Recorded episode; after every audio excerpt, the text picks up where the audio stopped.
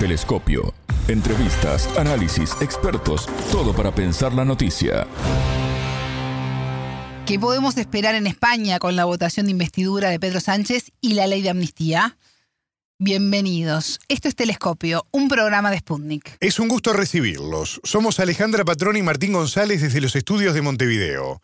Y junto al antropólogo español Sergio Pascual, ingeniero de telecomunicaciones, analizaremos este tema y los desafíos futuros para el gobierno español. En Telescopio te acercamos a los hechos más allá de las noticias.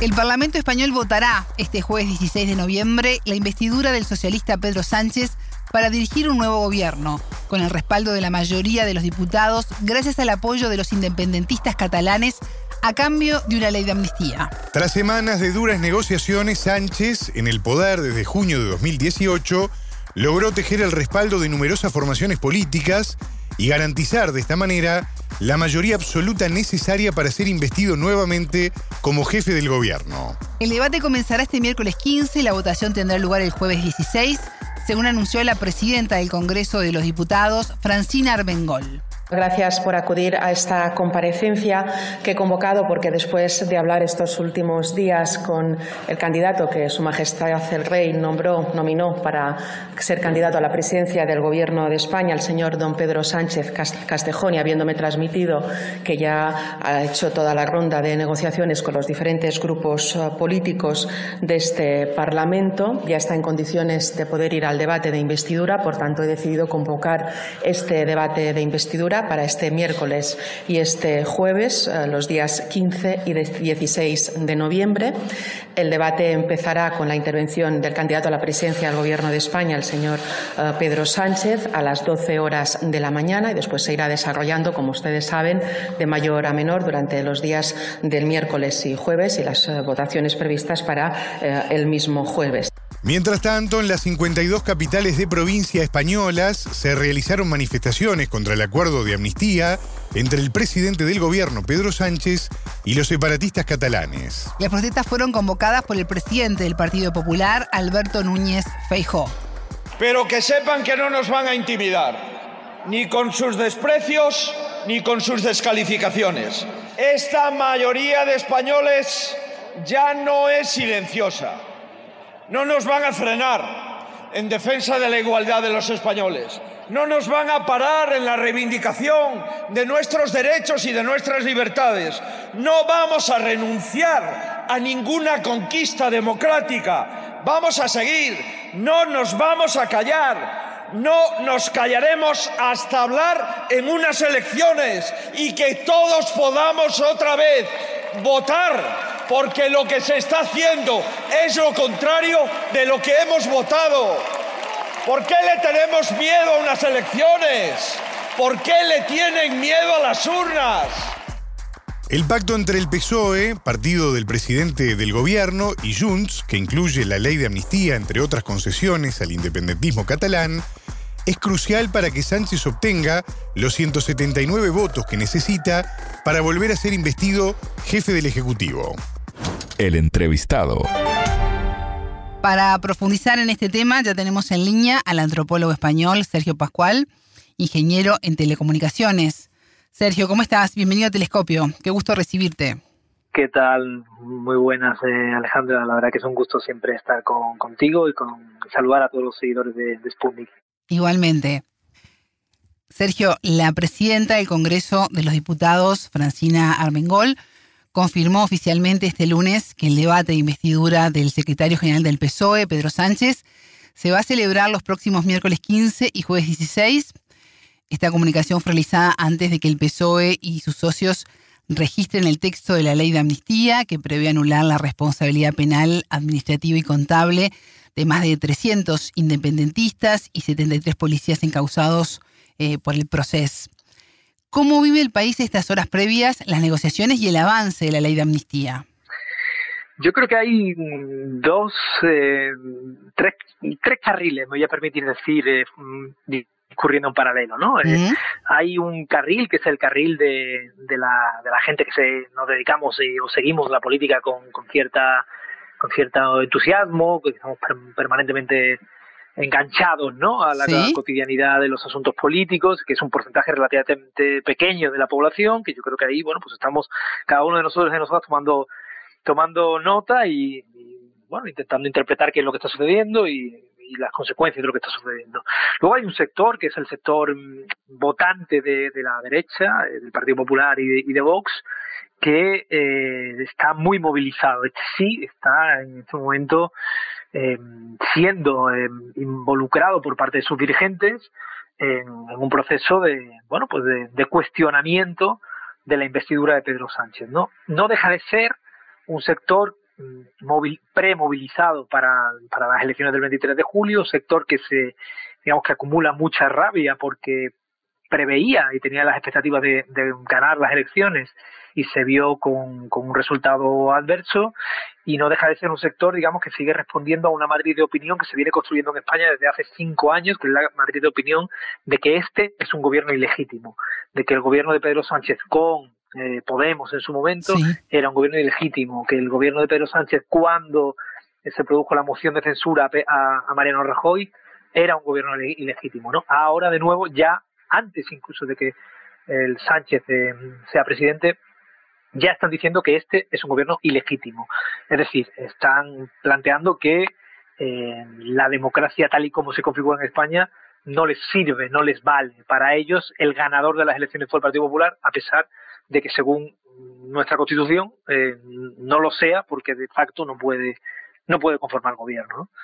Y luego, por terminar el hilo de lo que te decía, habría un tercer grupo, que yo creo que es un grupo grande de población, que es el grupo de población que eh, este tema de la amnistía ni le va ni le viene, como ni le va ni le vino los indultos, y que de alguna manera mm, casi desde el 23 de julio ya sabía, porque los números así lo dicen, que iba a gobernar Sánchez, y está otros temas, está el problema del precio del aceite que ha subido mucho por la inflación, a la gasolina y al precio de la vivienda y de los alquileres que, también son muy altos en este momento en España, ¿no? Está a los problemas de la cotidianidad, por decirlo de alguna manera, ¿no?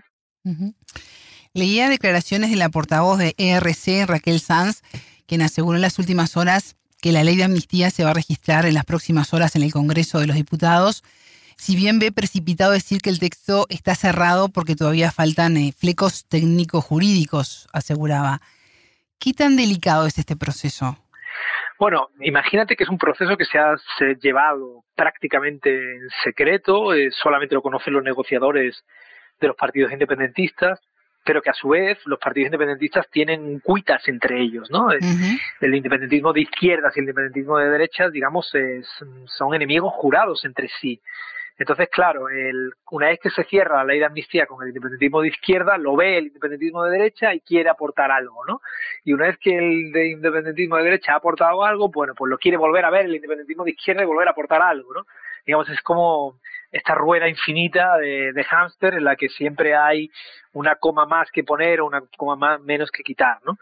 Y luego tendrá que firmarlo todo el resto de partidos que bueno pues que, están apoyando a Pedro Sánchez y estamos hablando de que Coalición Canaria, Sumar, el PNV, son muchos partidos los que tienen que leer al menos esta la ley de amnistía, como es obvio no van a firmar algo sin leerlo y rubricarla, ¿no? Entonces bueno creo que será un proceso tedioso, pero pero que no creo que a estas alturas eh, suponga ningún tipo de problema de aquí al miércoles, ¿no? Antes del 23 de julio, la propuesta de amnistía para Sánchez era algo inaceptable. ¿Qué cambió? Cambió honradamente que necesita los votos del independentismo para ser presidente de gobierno. Esto es, esta es una de las cosas que la derecha dice que, que son ciertas. El modelo territorial del Partido Socialista en su momento, hace muchos años, fue el modelo de una España federal. Pero a día de hoy, el modelo territorial del, Sánchez, el modelo territorial que él había explicitado siempre, era el modelo de, una España, bueno, pues eh, centralista, eh, con autonomía, ¿no? Que, es el modelo constitucional de alguna manera. ¿no? Y bueno, eh, este modelo lo ha tenido que poner de alguna manera en cuestión o abrirse a cuestionarlo en cierta medida por la fuerza de, de, la, de los del de los votos de, de los independentistas, ¿no? Porque si no probablemente no hubiera tomado ninguna decisión parecida. Al anunciar el acuerdo, Puigdemont dijo que, a diferencia de la legislatura anterior, donde Sánchez tenía la estabilidad garantizada desde el inicio, ahora se la tendrá que ganar eh, acuerdo a acuerdo, día a día. ¿Cómo evalúas estas declaraciones y qué tan complejo será el proceso que se viene eh, si es realmente aprobada esta ley de amnistía? A ver, la, legislatura va a ser una legislatura complicada, pero no hay que olvidar que mm, la principal ley que tiene que aprobar un gobierno en España en cada, cada año es la ley de presupuestos. Y la ley de presupuestos de este año prácticamente ya está cerrada, porque eh, los acuerdos a los que se han llegado para la investidura incluyen algunas sesiones y algunas mm, transferencias de recursos a las comunidades autónomas que tienen que pasar por la ley de, presupuestos. Por lo tanto, es muy probable que todos los partidos que están apoyando la investidura también apoyen la ley de presupuestos.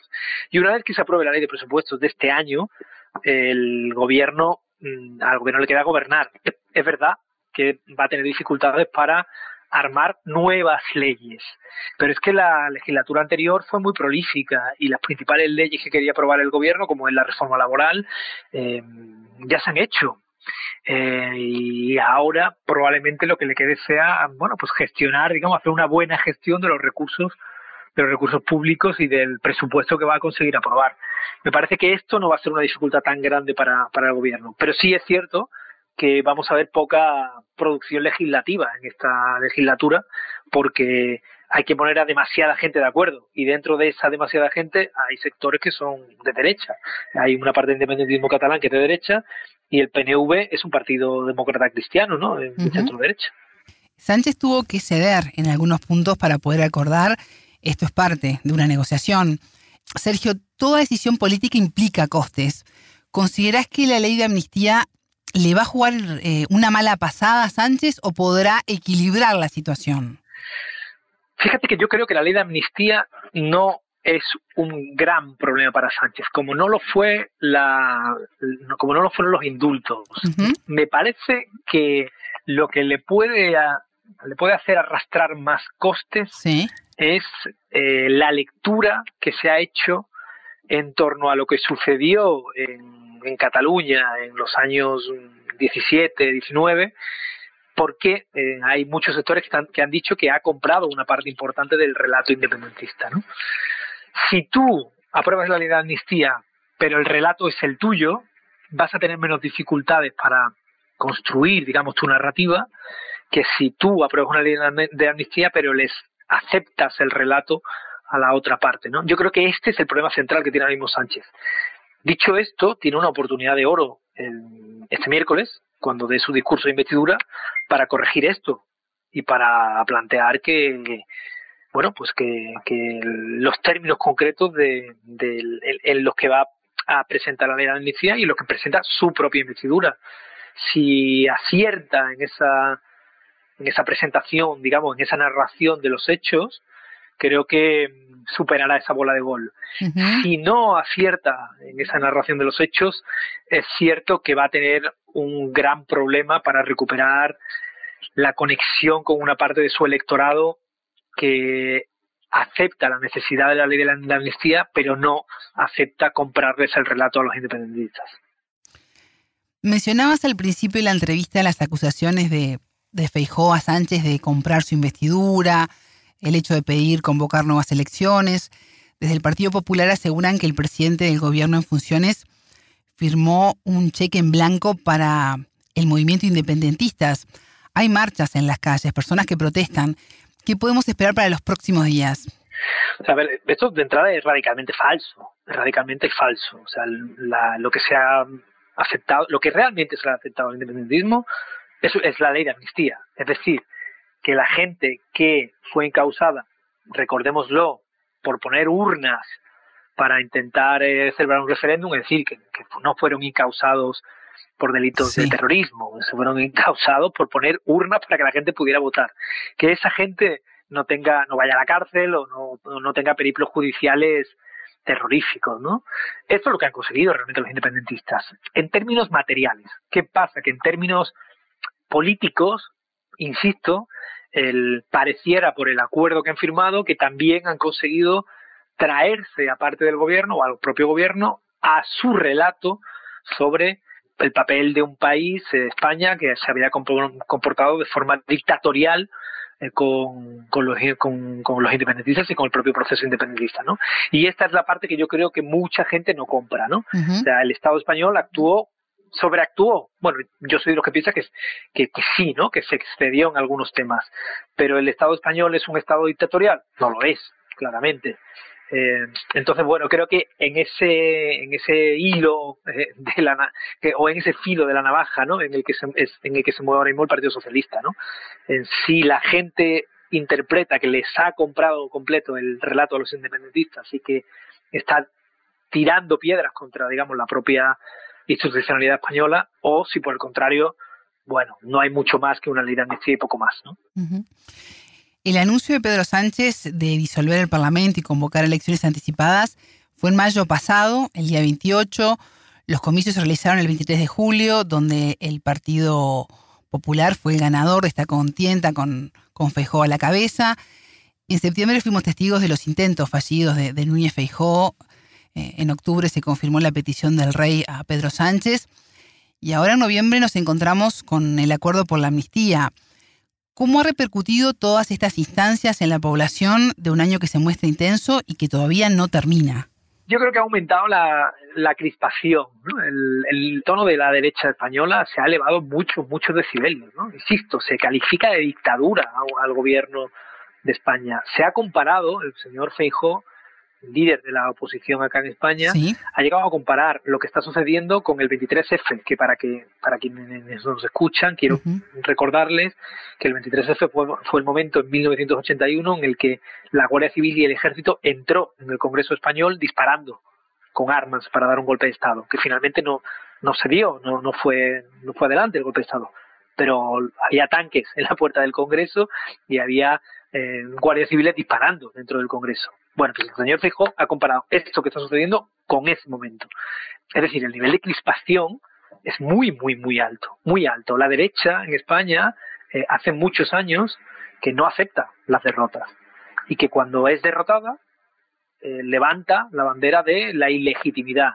Esto es algo muy parecido a lo que vimos hacer a Donald Trump cuando, bueno, de alguna manera soltó la correa a los suyos para que acabaran yendo al Congreso a, eh, persuadidos de que, de que, el, gobierno de, Biden era un gobierno ilegítimo, ¿no? O lo que sucedió con los seguidores de Bolsonaro, ¿no? Bueno, pues una cosa muy similar es la que está sucediendo en España ahora mismo con la derecha, ¿no? La derecha eh, ha construido el paradigma de la ilegitimidad en el en, frente y, y, gracias a eso es capaz de hacer cosas como primero como de calificar de dictadura o de golpista a, un gobierno legítimo, que es una frontera que nunca se había traspasado en España, o ha llegado tan lejos como a secuestrar el Consejo General del Poder Judicial, que es el máximo órgano de los jueces acá en España. Ese órgano hay que renovarlo y desde hace cinco años no lo renueva. Y no lo renueva porque dice que no va a permitir que, en el, que el Consejo General del Poder Judicial lo puedan gobernar a quienes les corresponde por la Constitución.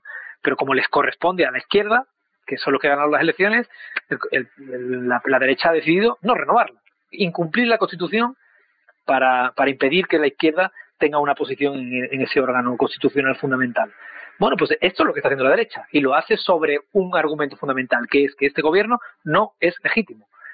Un, argumento, insisto, que tiene cinco años de vida ya, no es un argumento nuevo. Lo que pasa es que ahora se ha llegado más lejos que nunca. Ya no solo no es legítimo, es que estamos ante una tiranía, ante una dictadura, ante el fin del Estado de Derecho, ante el fin de nuestro sistema constitucional. Eso es lo que está diciendo la derecha en España en este momento. Y es muy grave, porque una cosa es lo que dicen los dirigentes políticos, que ya es grave de por sí, y otra es lo que puede llegar a suceder. Ha llegado a haber, lo digo para que dimensionemos, ¿no? Ha llegado a haber comunicados de algunos sectores, afortunadamente minoritarios, de la, de la Guardia Civil, que es un instituto armado, cuasi militar aquí en España, diciendo que iban a derramar hasta la última gota de sangre para defender la Constitución. Eso ha sido un comunicado de hace tres días. estamos hablando de un nivel de crispación muy alto, muy, muy alto, que puede derivar en, hechos que todos lamentemos, espero, espero que no sea así, pero que, todos tengamos que lamentar, ¿no? Se está cercando y agrediendo las sedes del Partido Socialista.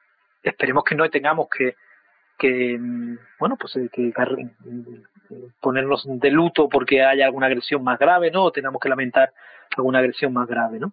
Pero este es el, clima y el tono en el que está la derecha española, que insisto, se, se asemeja mucho al clima de, de la derecha del resto del globo. El otro día, hablando con un compañero argentino, mm, planteaban, ¿qué, ¿qué va a pasar en Argentina si Milei pierde? ¿Qué van a hacer los, los seguidores de Milei? No me extrañaría que dijera que le han robado las elecciones, que es un gobierno ilegítimo y los mandara a, a la Casa Rosada. ¿no? Este, esta es la derecha que realmente tenemos, la, realmente, la derecha realmente existente, que es una derecha claramente no democrática. ¿Hay riesgo entonces que la derecha no acepte la investidura de, Pedro Sánchez y, tome algún tipo de acción? de, facto ya está haciendo eso. O sea, Lo que pasa es que no puede no aceptarla, no tiene mecanismos eh, institucionales ni, ni formales para, para revelarse más allá de lo que está haciendo, que es discursivamente, pero está poniendo todas las trabas que puede. Eh, otro ejemplo, una institución que gobierna, que es el Senado, va a reformar el reglamento del Senado de forma unilateral para ponerle trabas a la ley de amnistía. Pues este ese tipo de cosas son las que está haciendo, es lo que, lo que conocemos como filibusterismo parlamentario, ¿no? Va a poner todos los obstáculos que pueda dentro de sus posibilidades. La judicatura está haciendo lo propio, ¿no? Eh, emitiendo comunicados, atrincherándose en el Consejo General del Poder Judicial o, bueno, o por ejemplo con, un juez de la Audiencia Nacional que ha intentado imputar delitos de, de, terrorismo a los dirigentes a los dirigentes independentistas a ver si así conseguía evitar que llegaran a un acuerdo con el gobierno. ¿no? Este es el nivel, ¿no? Un nivel de prevaricación generalizada para evitar que gobierne la izquierda. Esta es la situación. Sergio Pascual, antropólogo español, ingeniero de telecomunicaciones. Muchas gracias por estos minutos con Telescopio. Nada, muchísimas gracias a vosotros. Siempre es un placer estar con vosotros y un saludo a todos los que siguen. Telescopio. Ponemos en contexto la información. Hasta aquí, Telescopio. Pueden escucharnos por sputniknews.lat. Ya lo saben, la frase del día la escucharon en Telescopio. Todas las caras de la noticia en Telescopio. Fíjate que yo creo que la ley de amnistía mm, no es un gran problema para Sánchez, como no lo fue la, como no lo fueron los indultos. Me parece que lo que le puede le puede hacer arrastrar más costes es eh, la lectura que se ha hecho en torno a lo que sucedió en en Cataluña en los años 17, 19, eh, porque eh, hay muchos sectores que, han dicho que ha comprado una parte importante del relato independentista. Si tú apruebas la ley de amnistía, pero el relato es el tuyo, vas a tener menos dificultades para construir, digamos, tu narrativa, que si tú apruebas una ley de amnistía, pero les aceptas el relato a la otra parte. ¿no? Yo creo que este es el problema central que tiene ahora mismo Sánchez. Dicho esto, tiene una oportunidad de oro este miércoles, cuando dé su discurso de investidura, para corregir esto y para plantear que, bueno, pues que, los términos concretos de, en los que va a presentar la ley de amnistía y los que presenta su propia investidura. Si acierta en esa, en esa presentación, digamos, en esa narración de los hechos, creo que mm, superará esa bola de gol. Telescopio, un espacio para entender lo que sucede en el mundo.